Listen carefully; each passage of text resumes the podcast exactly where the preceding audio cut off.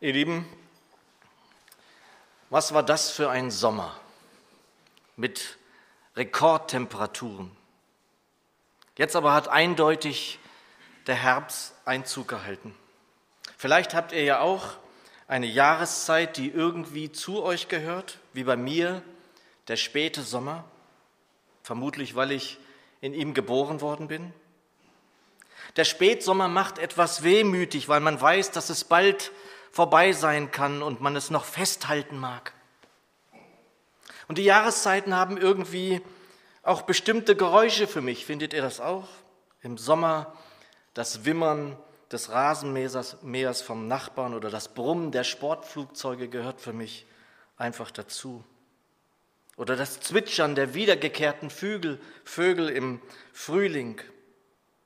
Der Geruch nach Schnee, obwohl er noch gar nicht da ist das Knirschen der Schuhe vom Gehsteig her draußen, wenn der erste Schnee dann gefallen ist. Jedes Jahr aufs Neue, immer wiederkehrend, wie ein nie enden wollender Kreislauf. Und mag man den Sommer auch halten wollen, so hilft es alles nichts, der Herbst ist da. Die Blätter, die das Jahr über uns ein schönes und saftiges Grün gezeigt haben, fallen nun vom Herbstwind getrieben, tot auf den Asphalt. Fast alles erstirbt. Unser Text zu finden in Römer 8. Römer 8, die Verse 18 bis 25 nach der Übertragung von Jörg Zink. Wer mitlesen möchte, Römer 8, 18 bis 25 nach Jörg Zink. Es heißt dort, auch die ganze Schöpfung wartet sehnlich auf Menschen, in denen sich offenbart, dass sie Töchter und Söhne Gottes sind. Die Natur leidet unter dem leeren Kreislauf, dem sie nicht durch eigene Schuld ausgeliefert ist. Gott hat es ihr so bestimmt. Er gab ihr aber eine Hoffnung. Frei soll sie werden von der Sklaverei, immer nur auf Verwesung leben zu müssen. Sie soll die Freiheit gewinnen, die herrliche, die den Kindern Gottes bestimmt ist. Wir wissen, die ganze Schöpfung seufzt und leidet bis zu dieser Stunde und wartet auf die Geburt einer neuen Welt. Und mit ihr ängsten wir selbst uns, denen doch schon die ersten Anfänge der schaffenden Kräfte des Geistes verliehen sind, und erwarten, dass Gott uns einsetzt zu seinen Kindern und sehnen uns nach Erlösung. Denn wir gehören der neuen Welt schon an, freilich in der Hoffnung. Wäre aber, was wir hoffen, sichtbar, so wäre es keine Hoffnung. Denn wer sieht, braucht nicht zu hoffen. Hoffen wir aber auf das Unsichtbare, so erwarten wir es in Geduld. Ja, Herr, wir gehören der neuen Welt schon an. Und wir hoffen darauf, dass wir dich bald wiedersehen werden. Herr, segne uns und segne uns dein Wort jetzt. Amen. Ja, dieser Sommer, ihr Lieben, strotzte doch nur so vor Leben, oder? In einer erstaunlichen Glut und Fülle an Sonnenstrahlen, an Grün, an Farbenpracht zog er durch unser Land, dieser Sommer. Und da waren Nächte, die so heiß waren, wie ich sie eigentlich nur aus Italien, zum Beispiel aus Ligurien, herkenne. Wir hatten bei uns daheim in Büttelborn mehrere Nächte, in denen es 29 Grad heiß war. Ja, dieser Sommer strotzte vor Leben, um nun zu sterben. Und das sagt man hier und da auch über einen Menschen, dass sie oder er nur so strotzt vor Leben. Und da gibt es Menschen, die das zu einem Prinzip machen und es für den Lauf der Dinge oder gar Schicksal halten, dass alles Lebendige sterben muss. Es ist halt so eine Rechtfertigung für den Tod, für den es für mich auch auf diesem Wege keine Rechtfertigung gibt. Denn für mich ist der Tod der Lohn für die Sünde. Und das ist ja nun nicht meine Weisheit, sondern die der heiligen Schriften. Eigentlich heißt es da, dass der Sold für die Sünde der Tod ist. Also wenn wir sündigen, werden wir dies mit dem Tod bezahlen. Und eine Woche nachdem wir nun Abendmahl feierten und ich nicht da sein konnte, zeigt es uns anschaulich, dass wir hätten bezahlen müssen. wenn nicht der Erlöser gekommen wäre, der durch sein Sühneopfer unsere Schuld bezahlt hat, der durch sein teures Blut, durch das Hingeben seines Leibes für uns die Schuld auf sich geladen hat. Das ist mein Leib für euch, hören wir beim Abendmahl in den bekannten Einsetzungsworten. Ihr Lieben, am vergangenen Dienstag vor einer Woche ist ein Mann verstorben, den ich sehr gut gekannt habe. Über Jahre hinweg war er auch Teil meines Lebens. Oft war ich zu Besuch bei ihm und seiner lieben Frau. Damals, als ich noch nicht ganz zurück war beim Herrn. Großzügig war dieser Mann, gastfreundlich in jeder Hinsicht. Schon damals nicht mehr der Jüngste, aber sehr fit, geistig wie körperlich, erstaunlich beweglich. Und innerhalb weniger Tage wurde er förmlich dahingerafft. Wie so oft ging es ihm noch einmal gut, sodass er sogar das Klinikum noch einmal verlassen konnte, um dann kurze Zeit später in wenigen Tagen auf intensiv seinem Ende entgegenzugehen. Und oft musste ich in den vergangenen Tagen an ihn, an seine Familie, seine Frau, seine Kinder, seine Enkel denken, die fassungslos darüber sind, dass er nicht mehr da ist, so plötzlich. Und wie oft hören wir das so plötzlich?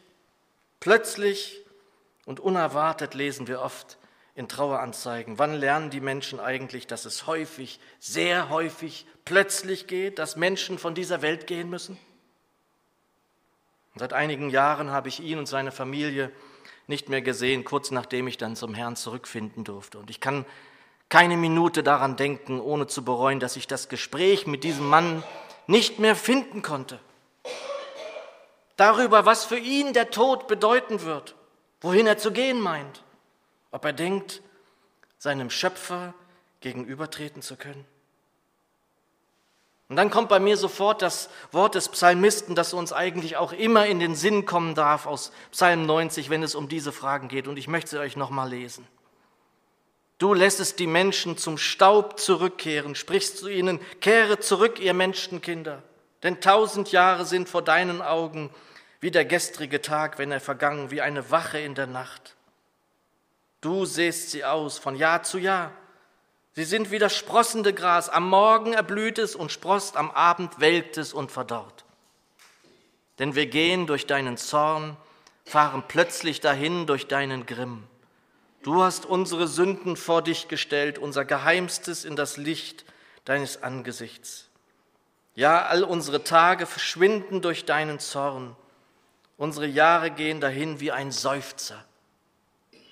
Unser Leben währet 70 Jahre und wenn es hochkommt, sind es 80 Jahre. Und das meiste daran ist Mühsal und Beschwer, denn eilends geht's vorüber und wir fliegen dahin.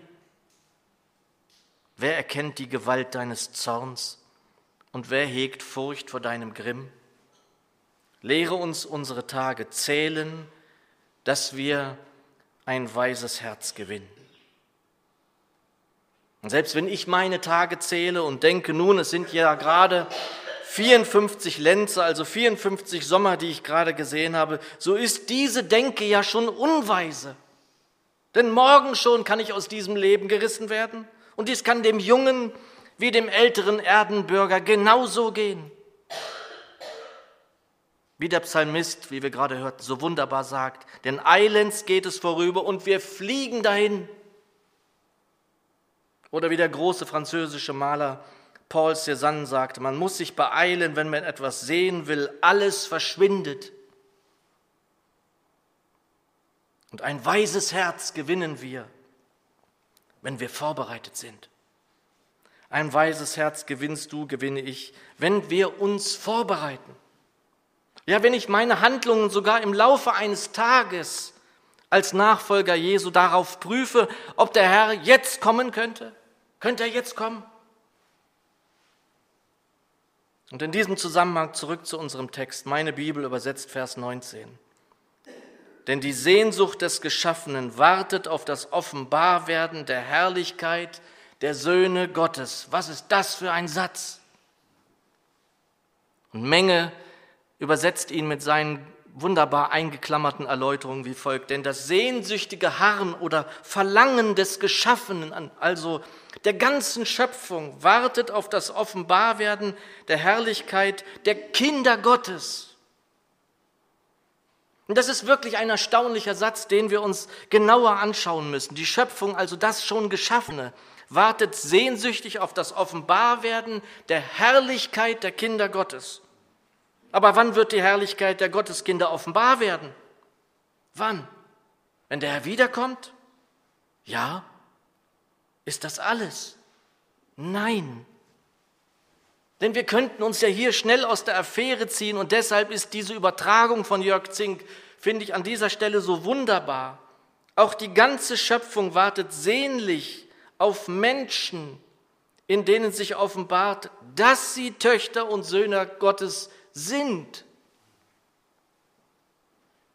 Ja, die Herrlichkeit wird sich in seiner Gänze offenbaren, wenn der Herr einst wiederkommen wird, eben in seiner ganzen Herrlichkeit. Aber auch in uns soll sich diese Herrlichkeit des Herrn zeigen, sie soll sich offenbaren. Und sie sollte sich auch jetzt zeigen, wenn eben auch noch nicht in ihrer Vollendung. Und das aber, liebe Geschwister, weist genau auf das, was wir hier zuvor entwickelt haben. Wir dürfen, ja sollten uns ausrichten auf das, was kommen wird. Sind wir eingestellt, ausgerichtet auf das große Ganze, nicht auf das, was längst gefallen, ja längst verloren ist, dann sind wir vorbereitet. Und das sollten wir auch sichtbar werden lassen. Hier in unseren Reihen, in unserer Gemeinde, aber auch wenn wir in unserem Alltag zu finden sind. Da sagte einmal ein Pastor, dessen Predigt ich angehört habe, und mir hat das gut gefallen, dass wenn jemand uns begegnet ist in dieser Welt und wir auseinandergehen, er doch hoffentlich etwas heiler geworden ist. Wenn jemand mir begegnet ist, mit mir gesprochen hat, etwas mit mir zu tun hatte, ist er dann etwas heiler, etwas ermutigt, erbaut, etwas gesegneter, wenn er dann wieder seine Wege geht? Unser Leben ist mit Christus in Gott verborgen, übersetzt meine Bibel Kolosser 3. Und zu Beginn dieses Kapitels möchte ich euch einen kurzen Abschnitt vorlesen, an dem es heißt, seid ihr nun mit Christus auferweckt worden. So beginnt es. Seid ihr nun mit Christus auferweckt worden. Und da muss ich einen Stopp machen. Wir sind mit Christus auferweckt worden? Habe ich was verpasst? Werden wir nicht auferweckt werden in der Parosie, also in der Wiederkunft unseres Herrn Jesus? Das ist kein Widerspruch. Tatsächlich auferstehen, also auch leiblich, mit einem neuen Leib werden wir, wenn der Herr wiederkommt. Und den Tag und die Stunde kennt er. Aber vom Tode zum Leben hindurchgedrungen sind wir in dem Augenblick, wenn wir nach unserer Bekehrung, nachdem wir dem Herrn unser Leben gegeben haben, ihm in die Fluten, also ins Wassergrab gefolgt sind, in der Taufe. Und unser Reinhard weiß, wie ich das liebe, wenn wir das singen. Dir folge ich, Jesus, in die Flut. Da habe ich sofort eine Gänsehaut. Das berührt mich sofort. Wir folgen ihm in die Flut. Ja, wir folgen ihm auch dort nach und werden mit ihm begraben, um sogleich auferweckt zu werden. Römer 6, Vers 3. Oder wisst ihr nicht, dass wir alle, die wir auf Christus Jesus getauft sind, auf seinen Tod getauft worden sind? Wir sind also durch die Taufe auf seinen Tod mit ihm begraben worden, damit, wie Christus durch die Herrlichkeit des Vaters von den Toten auferweckt worden ist, so wir auch in einem neuen Leben wandeln das wird sichtbar für die unsichtbare wie sichtbare Welt. Deshalb ist dieser Gehorsamschritt der Taufe so wichtig. Ja, es hat Symbolwert, aber es ist doch kein reiner symbolischer Akt. Alles Weitere dann ist noch verborgen, verborgen in Christus.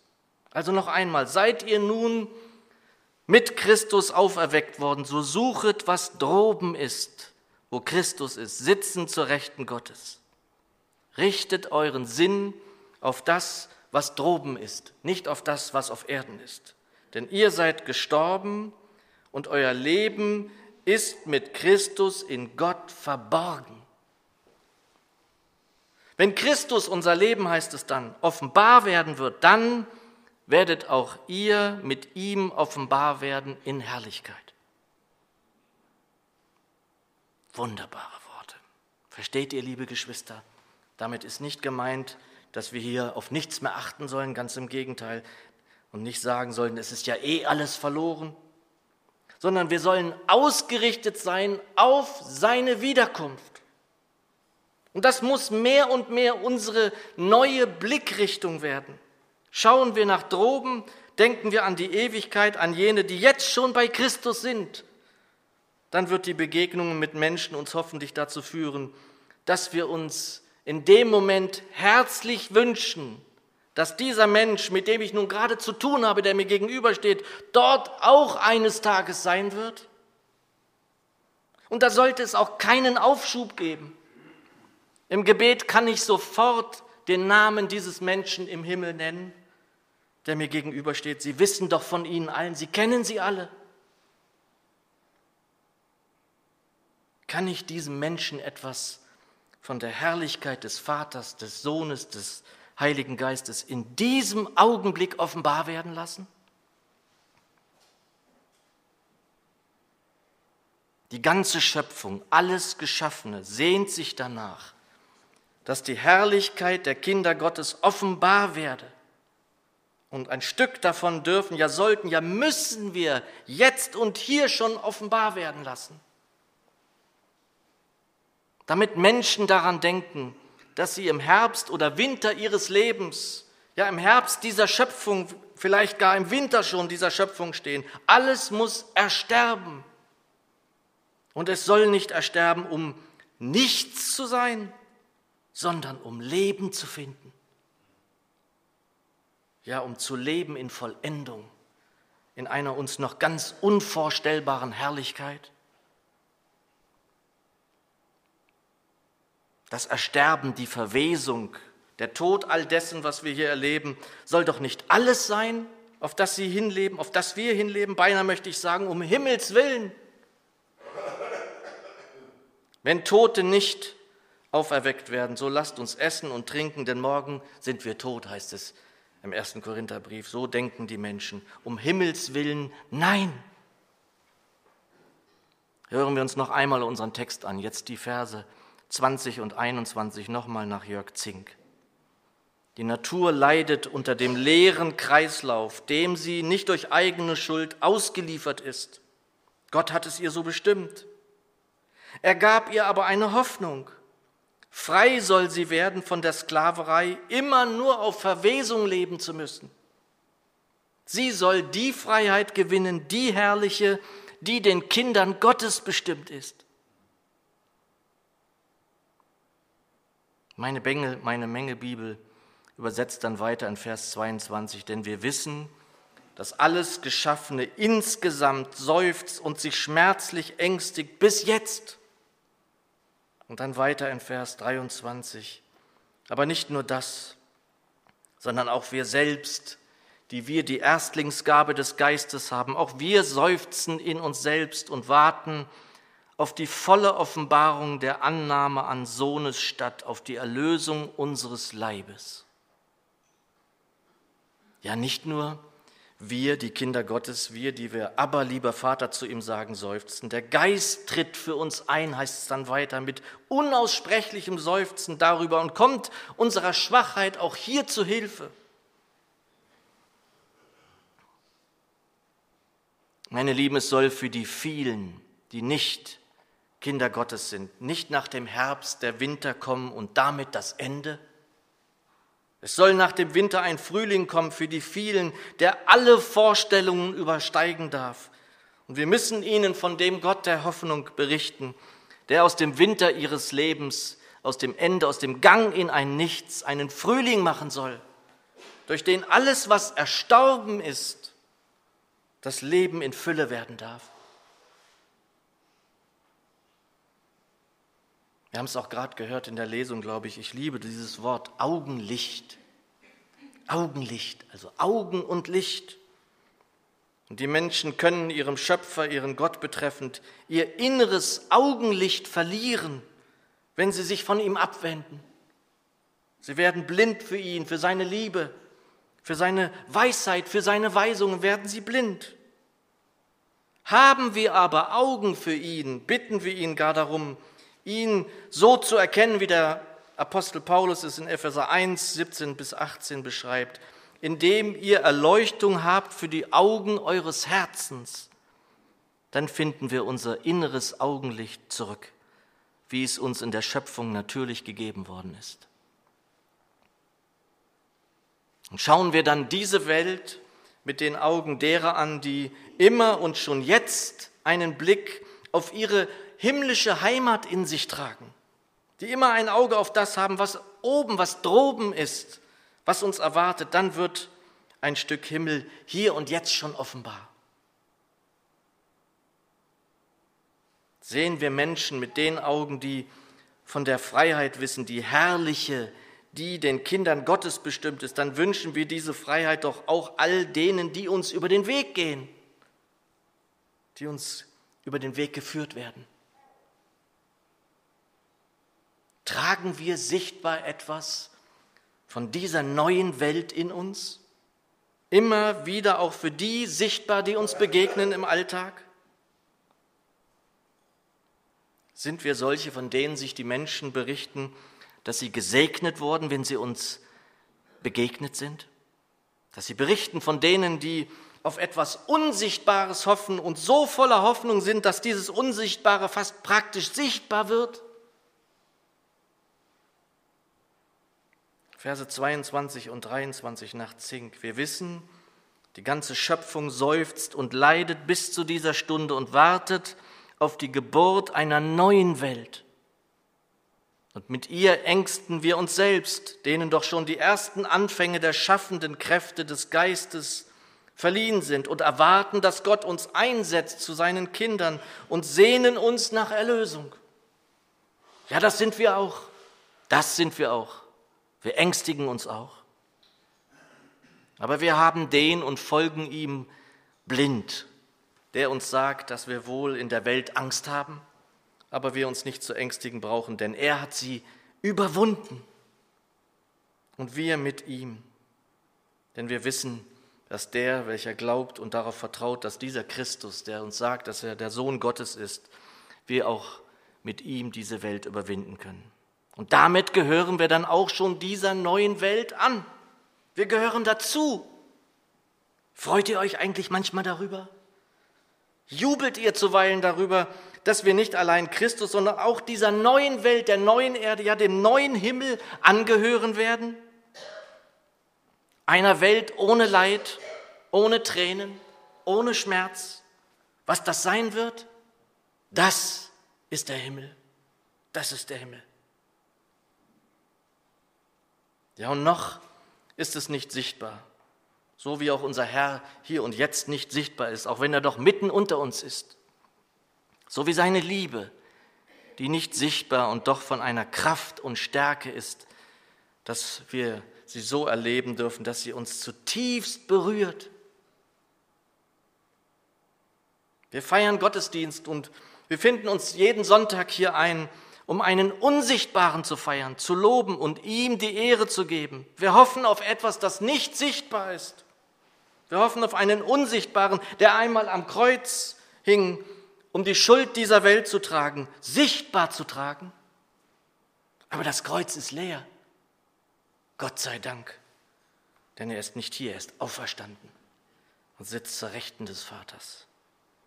Und das ist dieser Welt eine Torheit, eine Dummheit. Aber denen, die ihn, den unsichtbaren und doch sichtbaren Herrn lieben, eine Kraft, die von Gott selbst kommt.